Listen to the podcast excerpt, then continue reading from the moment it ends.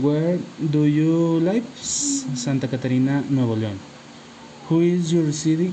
My city is, ha, has many places for entertainment and many companies to work.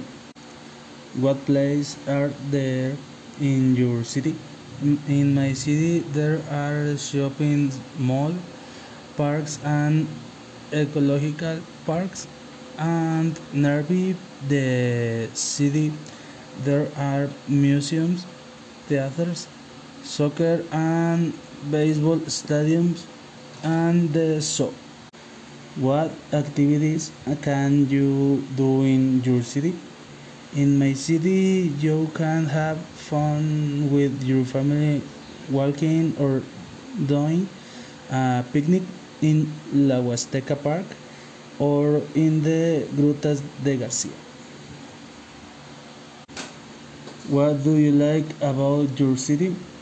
I like about my city is that thanks to the park and La Huasteca, it is a greener city. What do you dislike about your city? I don't like the working in the mountains around us to make more houses. What do you do on weekends?